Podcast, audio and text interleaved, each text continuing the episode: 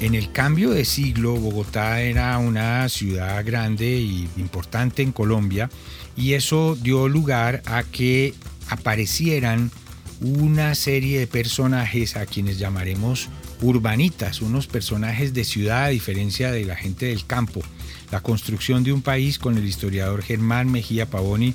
Germán, buenas noches. José Vicente, me gusta estar de nuevo acá. Les podríamos decir ciudadanos, urbanitas, cachacos, no sé, ¿cómo les diríamos? Sí, la única diferencia que haría es con ciudadanos, porque los ciudadanos vienen de los grandes cambios que se han dado en la política. O sea, el ah, ciudadano es aquel sujeto nacido en el territorio, mayor de edad, dependiendo de la época, tiene que ser hombre, alfabeto, tener propiedad, en fin, pero que tiene derechos. Sí, eso tiene una connotación política. igual, e igual, pues, entonces puede ser del campo, puede ser de la ciudad. En cambio, el urbanita vive en la ciudad.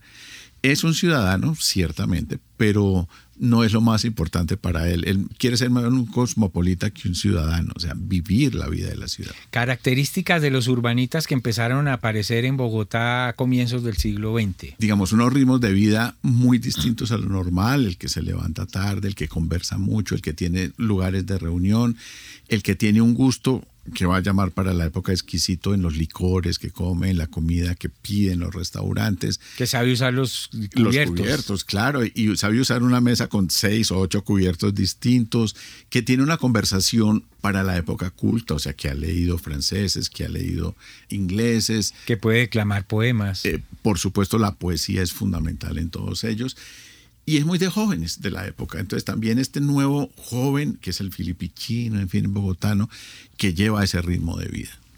Me imagino una ropa distinta. Es decir, había una marcada diferencia entre eso y el campesino o el pueblerino. Sí, y aún más, y con el artesano de la misma ciudad porque en la ciudad hay, digamos, Bogotá en 1900 tiene 100 mil habitantes. De esos uno podría decir que 20, 25 mil llegaban más o menos a este perfil, pero el resto eran trabajadores y la gente que cumplía servicios que tienen otra manera de, de enfrentar la vida y de resolverla.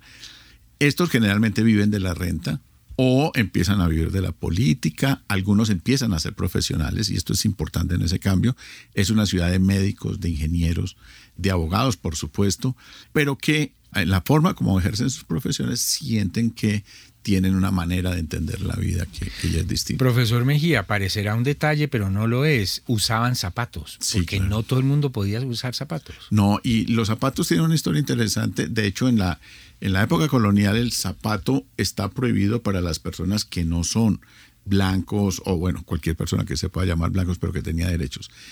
Un indio o un mestizo que usara zapatos era castigado estaba prohibido y está dentro de las leyes, en fin.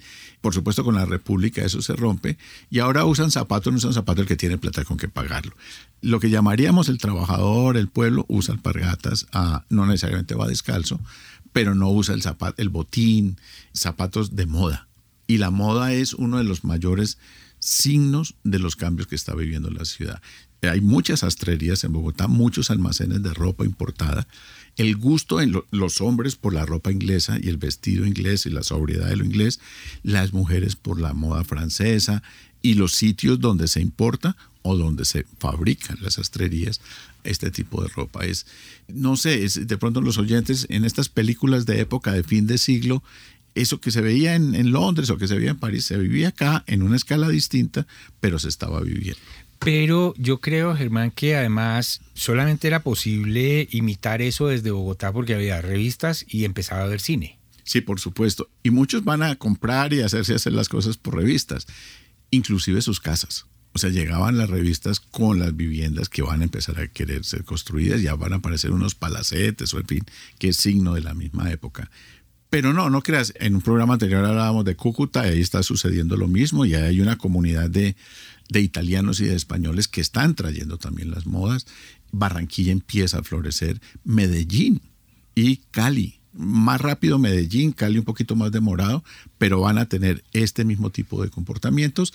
Y ahí podemos ir bajando en el tamaño de las ciudades, pero muchos tenían que venir a Bogotá o pasaban por Medellín o, y se enteraban de cómo estaban las modas y llevaban esto a sus lugares de residencia. Los urbanitas. Y me interesa también esto, es decir, evidentemente hay un aspecto superficial, pero también hay un aspecto de fondo. La educación empezó a ser cada vez más importante. Sí, claro. Y hay una, digamos, un doble nivel de la educación. Hay una para ser urbanita. Por ejemplo, los manuales de urbanidad, perdón. Nosotros todos sabemos del manual de, de Carreño. Carreño es un venezolano, publica a mediados del siglo XIX su famoso manual y nos llega aquí y aquí se vuelve casi que obligatorio. Y es un manual muy simpático. Uno hoy en día dice, pero ¿cómo así?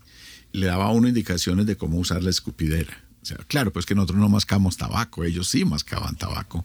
O de no limpiarse las manos o la boca con el mantel. O es... Pero ese manual, sus primeros capítulos, está dedicado a cómo se vive en democracia. O sea, las dos cosas están pegadas. Las normas de comportamiento social con un amor a la patria, con una obediencia a la ley, y eso empieza a formar parte del mismo conjunto. ¿Sabe qué palabra se me vino escuchando eso? Civismo. Sí, claro. Eso era el civismo. Sí, claro. Vivir en sociedad, pero además en una sociedad estructurada políticamente. Sí, lo que va a marcar diferencia con los otros, y es una época en que se empieza a segregar. La ciudad colonial no segrega, o sea, las personas no son iguales pero igual el noble vive en la parte de arriba de la casa y en los bajos alquilado vivían los artesanos o vivían mestizos. Es una ciudad que mezcla las personas sin que sean iguales.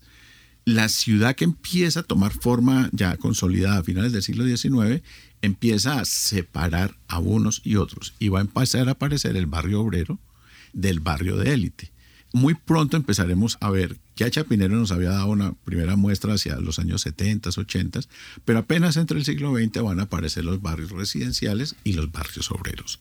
Ambos son solución, pero solución diferenciando. Y esta vida burguesa, este urbanita se siente distinto y demuestra que es distinto sencillamente considerándose diferente. No necesariamente desprecia, pero no se revuelve. Y la relación, por ejemplo, con la pobreza la va a resolver vía caridad o vía asilos o estas instituciones beneficencia. de beneficencia que era para los obreros. Se preocupaba de que el obrero tuviera una buena casa, pero en otro lugar. Esa es como de las paradojas de final de siglo donde ya vivimos en un mundo distinto. Ahora hay otros lugares en la ciudad que pueden ser un poco más, digamos, democráticos en el mal sentido de la palabra y es que se revuelve, pero, pero hay distinciones. Los cafés van a aparecer los hoteles y en los hoteles los griles. Y entonces una vida nocturna de lujo, costosa, a la cual tú entras pero como mesero. Entonces esta ciudad está entrando en esa dinámica. Y Medellín y Barranquilla y Cali, Bucaramanga, o sea, todas las grandes ciudades estaban en eso. Y Europa ya lo había hecho y Estados Unidos también. Sí, sí, sí, porque era lo que estaba sucediendo en Occidente en esos momentos. El, era más bien de escala, de tamaño y donde yo nunca he entendido muy bien que hablemos que nosotros nos copiamos de los europeos, es que éramos tan burgueses los unos como los otros. Es que eh, son las mismas costumbres, son el mismo tipo de personas. Entonces aquí no había copia, aquí había un ser de clase que era el producto de la burguesía, el capitalismo, en fin, de la manera de vivir urbana que se estaba dando en todas partes en Occidente. El urbanita, un espécimen que empezó a aparecer primero en Bogotá y después en todas las ciudades de Colombia eh, hacia finales del siglo XIX. La construcción de un país con el historiador Germán Mergía Pavoni. Germán, gracias y hasta la próxima. José Vicente, mucho gusto. Gracias.